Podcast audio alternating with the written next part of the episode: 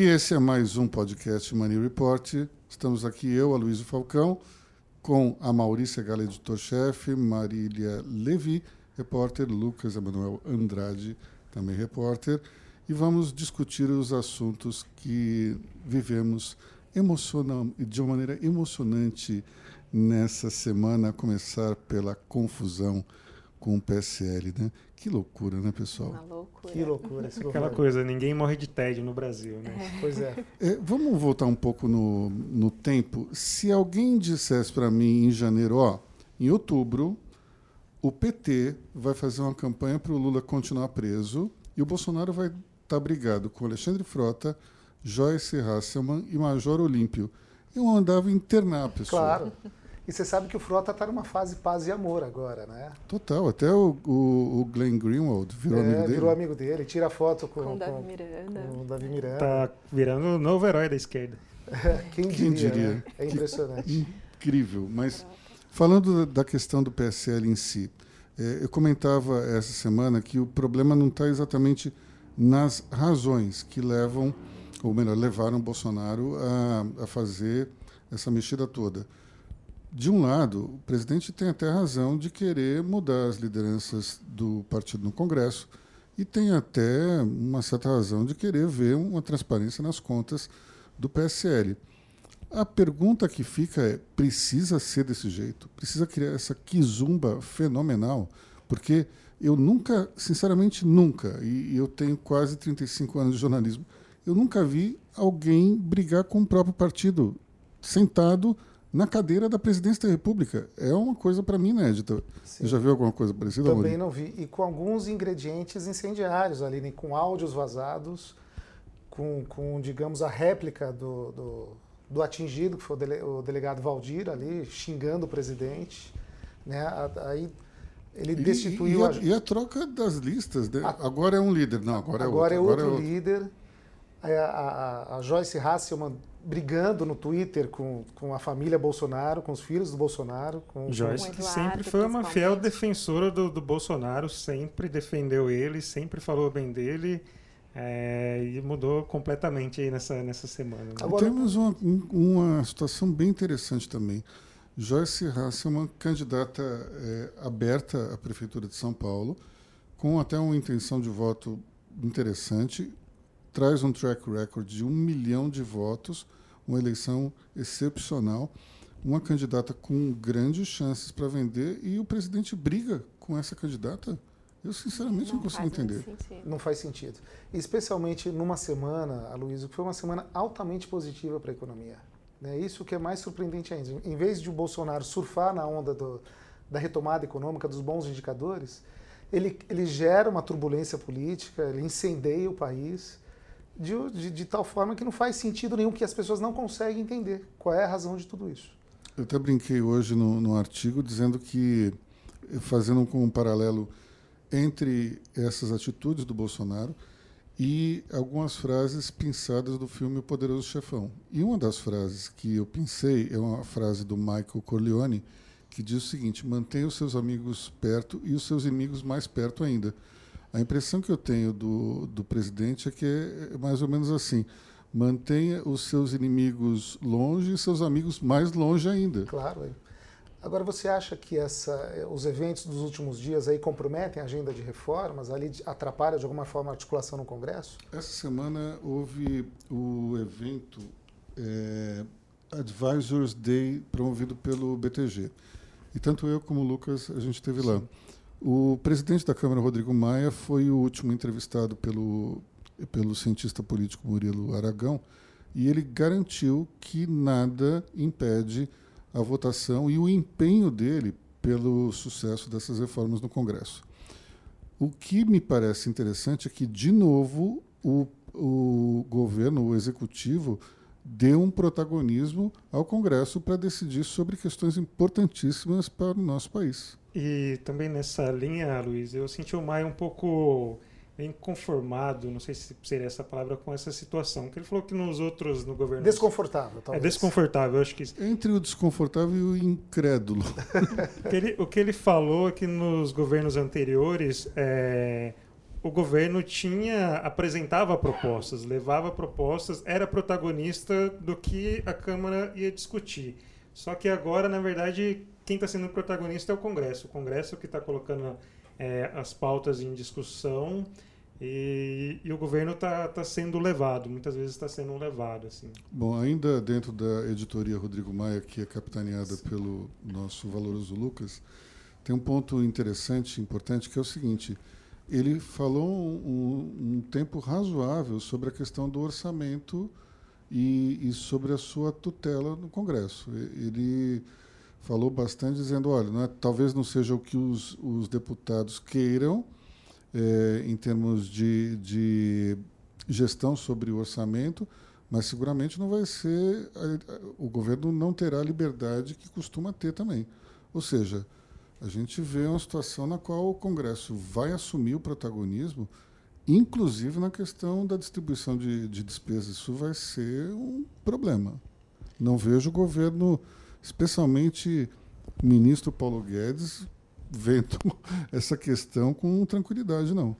E, inclusive, essa, essa semana o ministro Paulo Guedes se reuniu tanto com o Rodrigo Maia quanto com o Davi Alcolumbre justamente para discutir essa é uma pauta pós-reforma da, da Previdência. Parece que a, a reforma tributária, que seria uma prioridade, não, não vai sair, sair tão rápido assim quando, como se esperava. Né? Parece que isso vai, vai esperar um pouco. O governo está mais focado em cortar gastos para não, não estourar o teto nos próximos anos. Sem dúvida.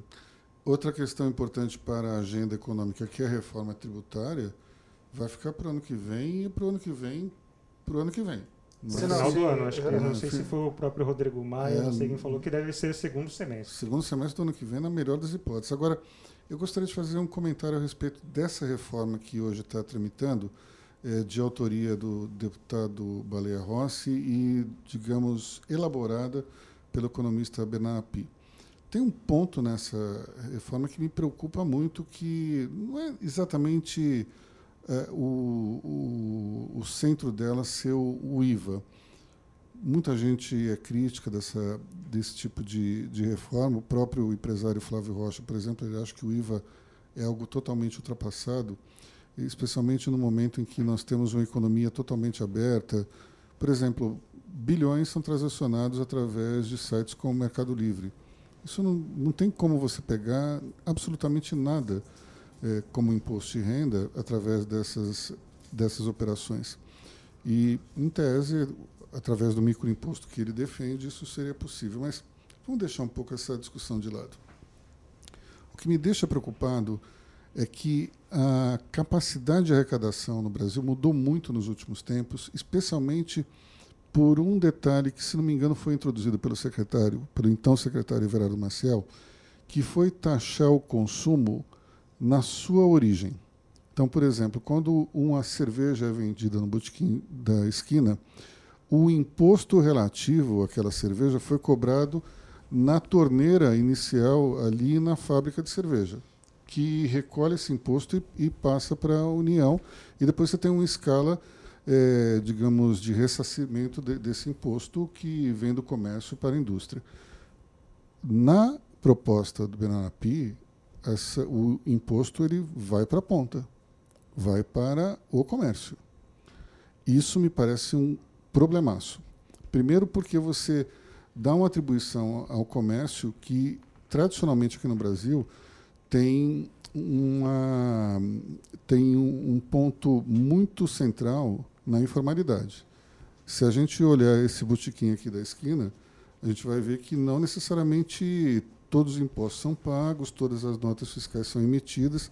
Claro. Isso, é um, isso é um problema. Uhum. Você tira a titularidade desse imposto da indústria e passa para o comércio, teremos problemas seríssimos de orçamento, porque talvez o, a União não consiga arrecadar tudo o que já arrecada em função disso. Então, portanto, o fato disso, dessa reforma ser votada só no segundo semestre, para mim é um alívio, porque podemos ter muito mais problemas do que soluções. Quer dizer, é uma oportunidade de a gente amadurecer novas propostas, debater mais a fundo as ideias, as propostas. Nesse ponto, o secretário, o ex-secretário Marcos Sintra, ele tinha, eu acho que, uma postura muito interessante, apesar de insistir em falar no tal do imposto único, que parece que é algo que ele não consegue se dissociar tão facilmente, mas algo era importante naquele discurso dele, no sentido de sempre dizer que eles queriam construir uma reforma tributária a partir de sugestões da sociedade e do empresariado.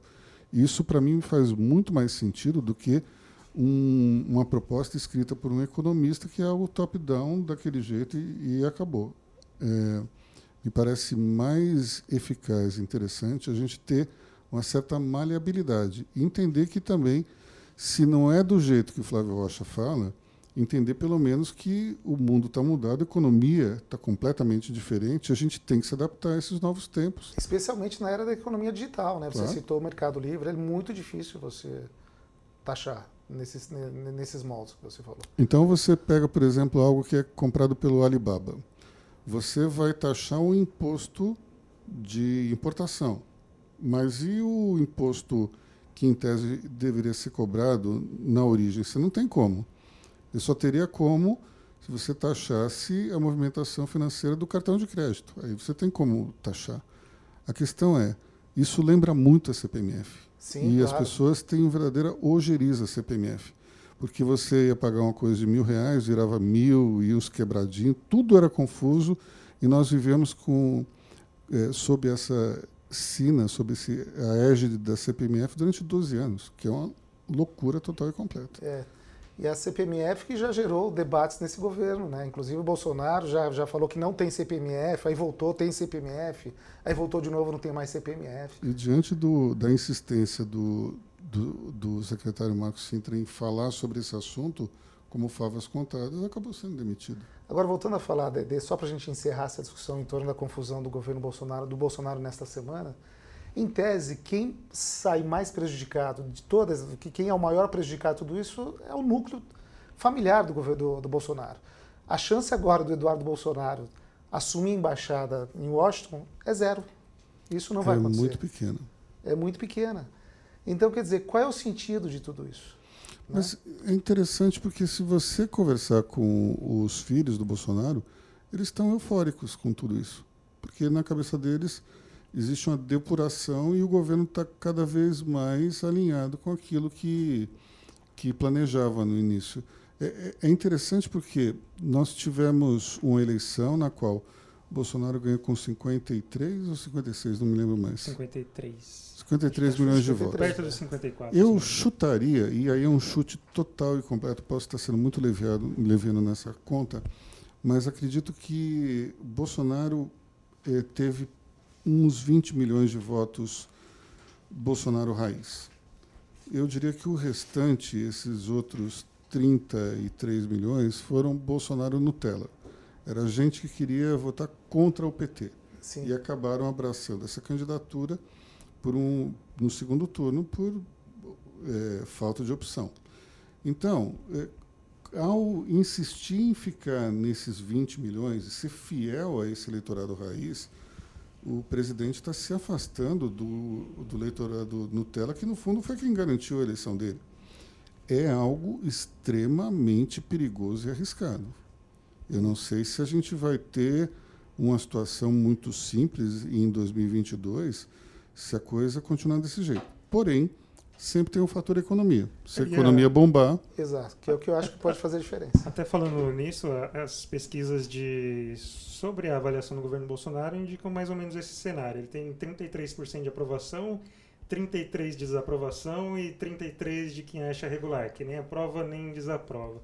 Então, assim, ele pode carregar isso até 2022, aí a economia pode fazer a diferença. E se cair no segundo turno com um candidato de esquerda, chance boa de ganhar, especialmente se a economia Sim. estiver forte.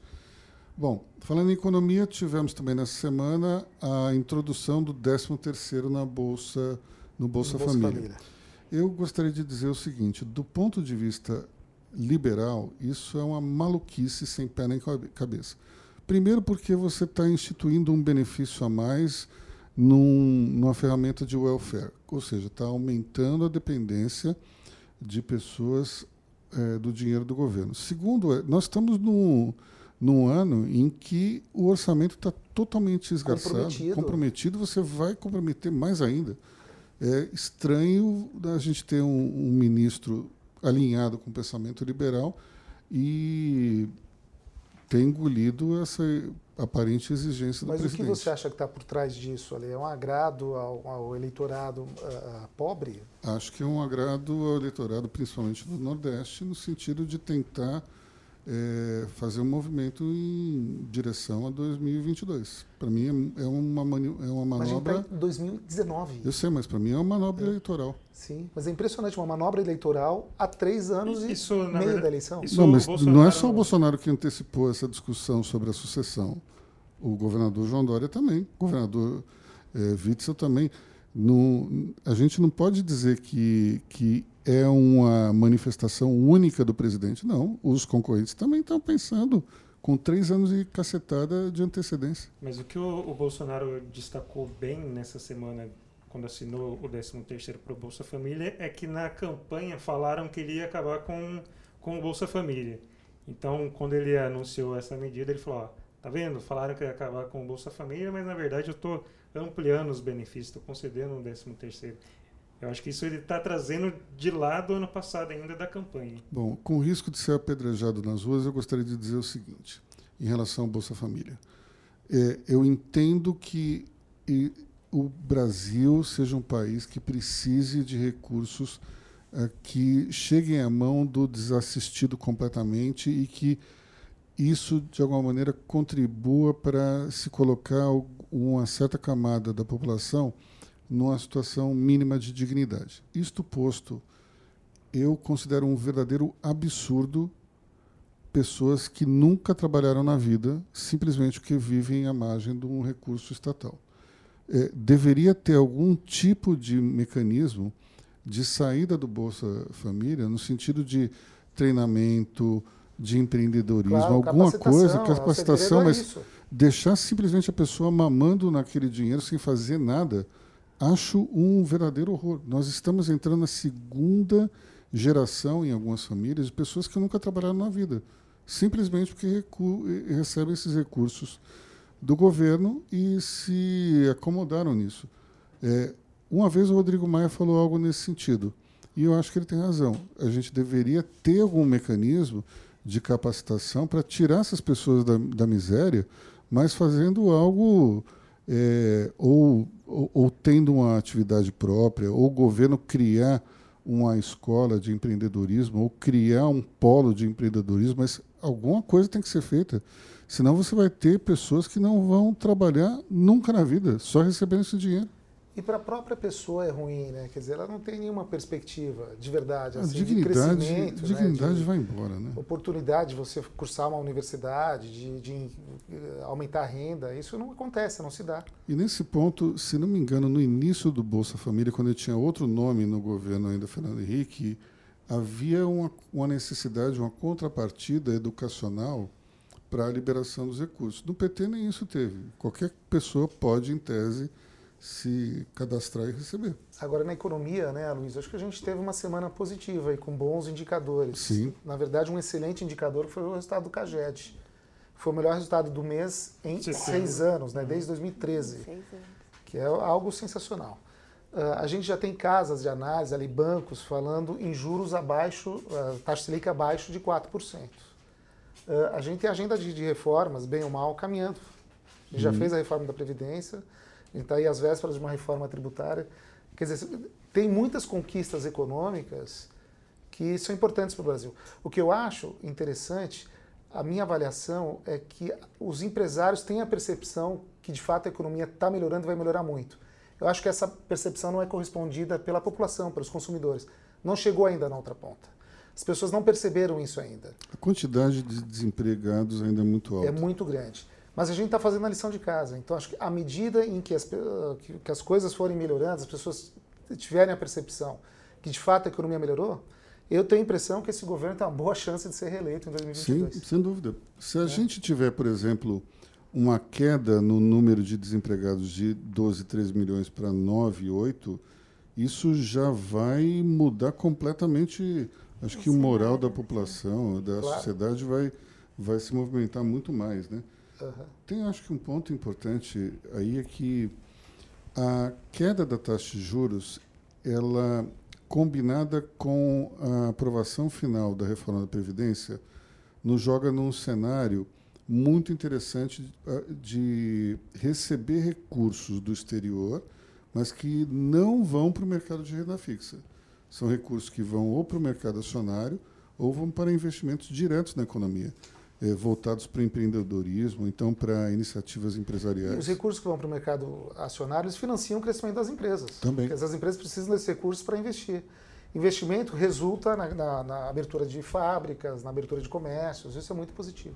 Sem contar que também os ativos estão muito baratos. Sim, então exato. você tem várias empresas que estão sofrendo com o estrangulamento de capital de giro, que podem ser compradas por um valor irrisório do ponto de vista de moeda estrangeira, receber um aporte de investimentos grande e a gente ter uma situação nova, um novo ciclo virtuoso. Eu acho que tem uma possibilidade muito interessante de, da economia já no final desse, desse ano é, e o ano que vem inteiro apontar para cima. Alguém no evento ontem, né, Lucas, falou em crescimento de 3%, né, no Ontem, evento do BTG, né? É, não sei se você também reparou nisso, é, tinham três gestores que estavam falando sobre o cenário macro e todos eles mostrando é, um otimismo. Eu não lembro quem especificamente falou, mas que é, para o ano que vem a tendência é o PIB crescer além das atuais projeções, que, É, o, no caso de 2%. O comentário foi muito interessante no sentido de que há, há algum tempo a gente começa o ano com expectativa alta de crescimento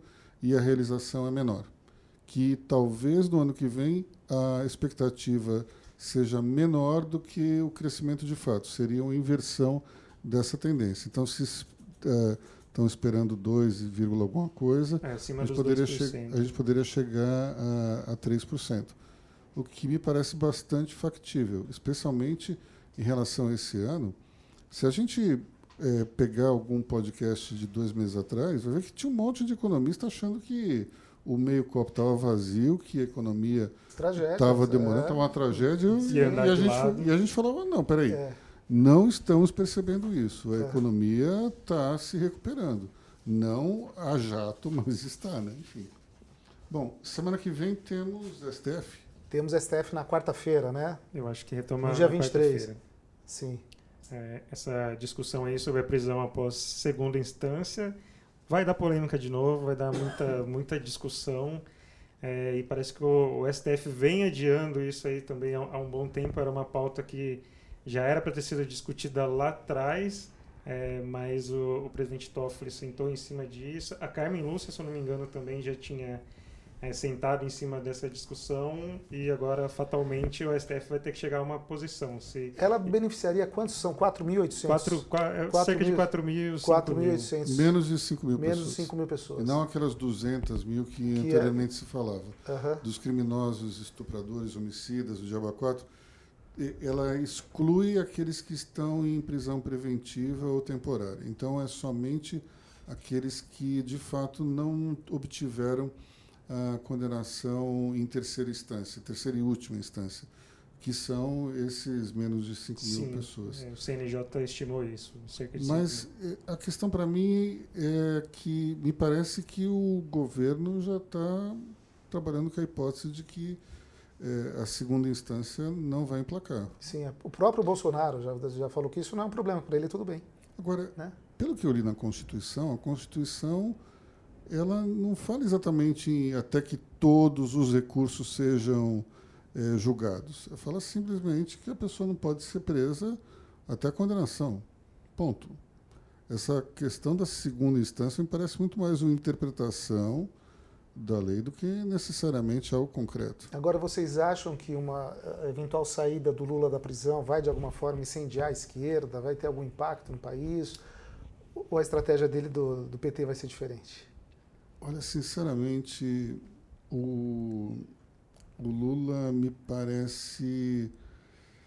Primeiro, eh, o PT eu acho que não consegue ter uma grande bandeira. O Lula livre não foi uma bandeira exatamente abraçada pelas pessoas. E eu não sei se o Lula consegue também incendiar as pessoas num cenário de recuperação econômica. é muito difícil você convencer alguém a protestar quando a situação está melhorando. É, se a vida do cara melhorar, especialmente. É. Então, nesse pessoa... momento especial, a gente está naquela curva de inflexão. Então, ainda pode ser que haja é, um, alguma plateia para esse discurso. Porque a militância ali sempre vai ter. É, mas daqui a uns três meses não tem mais, porque de fato vai se consolidar uma recuperação econômica. E aí? O Lula vai pregar para quem? Só para os militantes? Eu acho que há um certo exagero quando, quando se discute, se fala do Lula, tudo parece que ganha proporções gigantescas. Eu acho que assim, a tendência deveria ser normalizar. É, parar de, de tudo que envolve o Lula, parece que ganha contornos estratosféricos. Olha, eu acho que do mesmo jeito que o Bolsonaro tem aquele discurso que sensibiliza os 20% Sim. dele o Lula tem o discurso que sensibiliza os 20% dele também. A gente tem uma massa de 60% no meio que não é necessariamente nem Lula nem Bolsonaro, é, é, é um pessoal que o, se chama aí de uma maneira jocosa de isentão, mas é um, é um eleitor que não está nem de um lado nem do outro. Ele já votou no Lula, já votou no Bolsonaro. Se você olhar é, o número de votos, claramente tem muita gente que votou no Lula, na Dilma ou no Bolsonaro. Não tem como o, o Bolsonaro ter ganho sem ter contado com os claro, votos de quem sufra, fez o sufrágio no PT. Ou seja, é, são eleitores que eles estão aqui estão lá. Depende da situação. E o que movimenta primariamente esse cara é a economia. Se claro. a economia melhorar, pode esquecer. Agora, para a semana, a semana já começa quente amanhã no cenário global. Né? Amanhã tem a, a votação no parlamento britânico do Brexit, que é a saída do Reino Unido da União Europeia. É um cenário nebuloso, ninguém sabe o que vai acontecer. Muita gente acha, a maioria dos analistas acha que não vai passar, o acordo não será aprovado. Eu acho que é a quarta tentativa de um, de, de um apoio, de, de, de você acertar a saída, a resolução do Brexit. A Theresa May tentou outras três vezes, não conseguiu. E o Boris Johnson, né, que é o primeiro-ministro britânico, prometeu que se o acordo não passar no parlamento, ele convoca novas eleições. Ou seja, será uma semana de muita, muito calor aí. É interessante toda essa questão, porque é, é uma sucessão de bobagens impressionante. Né? Primeiro, o, o primeiro-ministro da ocasião, David Cameron, David Cameron, David Cameron. Ele, ele convocou um plebiscito quando ele não precisava ter convocado. Aí, uma vez convocadas, as pessoas simplesmente não foram votar. Só votaram aqueles que estavam de fato engajados pela saída é. do, da União Europeia. E, de repente, ganhou o plebiscito uma minoria, Exato. que é uma loucura. E aí, aí todo mundo viu que era tarde demais. E até na ocasião ele viveu uma situação confortável como primeiro-ministro e teve que, que renunciar. Ele pediu novas eleições. Na verdade, ele saiu do, como do cargo de primeiro-ministro, entrou a Theresa May, mas ele viveu uma situação tranquila até então. Então, agora a gente tem o Boris Johnson que aparentemente vai dar continuidade a essa pantomima, porque ele, se ele perder no Congresso e convocar novas eleições, não necessariamente ele sai, ele sai vitorioso desse pleito. Pode ser que os trabalhistas ganhem. Pode ser que o Partido Liberal ganhe, pode ser que ele não ganhe. Então Sim. vai ser uma loucura, porque se todo mundo que quis votar contra o Brexit votar nessa eleição, ele está fora. Ele não ganha. E o gozado, né, o curioso nessa história é que o prazo final do Brexit é 31 de outubro, o dia das bruxas, né? Não, poderia ser mais apropriado. Bom, a gente tem ainda uma leva de balanço saindo na semana que vem. Isso, começam alguns balanços. Já começaram a sair alguns pré-balanços nessa semana. Saiu da IMRV, que teve o melhor trimestre da história. A Petrobras também registrou dois recordes de produção, um recorde diário e recorde mensal. Acho que foi Isso. ambos em agosto, né? Vários balanços de terceiro trimestre de bancos vão apontar também resultados muito altos por conta justamente desse movimento de queda de juros que praticamente todos os economistas previram. Não foi, digamos, fruto de algum tipo de insider Sim. information. Ou seja, vem aí uma temporada forte de resultados financeiros, resultados financeiros positivos, né, que é mais um indicador da retomada da economia. Bom, questão agora a gente vê qual será esse, esse, esse tamanho, qual será essa velocidade e principalmente o que a questão mais importante, como ela impactará nas taxas de, de, de desemprego. Isso é importantíssimo. Sem dúvida. Que é o que, na final, que no final importa na vida das pessoas. O cara precisa ter uma renda né, para ver uma vida melhor. Bom, alguém tem mais algo a falar? Lucas, eh, o que, que Rodrigo Maia fará semana que vem?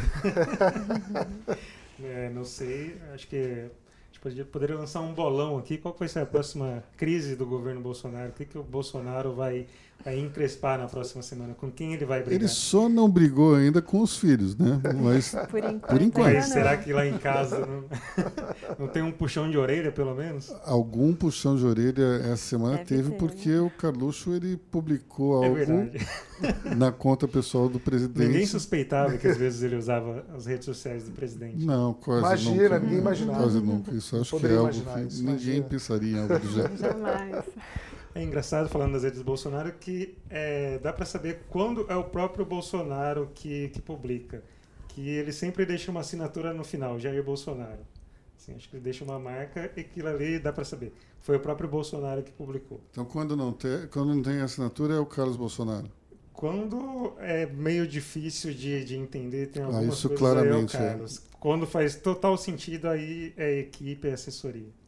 Bom, é, para encerrar a discussão aqui, eu acho que seria interessante perguntar o que, que vocês acham se por trás de toda essa atitude beligerante do Bolsonaro está o ideólogo Olavo de Carvalho. Eu acho que não. Eu acho que o Bolsonaro é assim mesmo. Eu não esperava nada diferente dele. Eu não acho que seja algo planejado. Eu acho que é da índole dele. O temperamento dele é esse. Marília, você acha que o Olavo de Carvalho está tá por trás de tudo isso? É, eu acho que é dele mesmo, é do Bolsonaro ser essa, truculento, né? Agir dessa forma. O que Rodrigo Maia diria diante dessa pergunta, Lucas? Eu não vou falar do Rodrigo Maia, mas eu vou usar a frase da Jana, Janaína Pascoal, que foi a deputada estadual mais votada da história. Ela está um pouco afastada aí dessa briga no PSL, até porque ela fica aqui em São Paulo, não fica lá em Brasília. Ela resumiu essa essa confusão toda com eu não tenho a menor ideia do que se passa.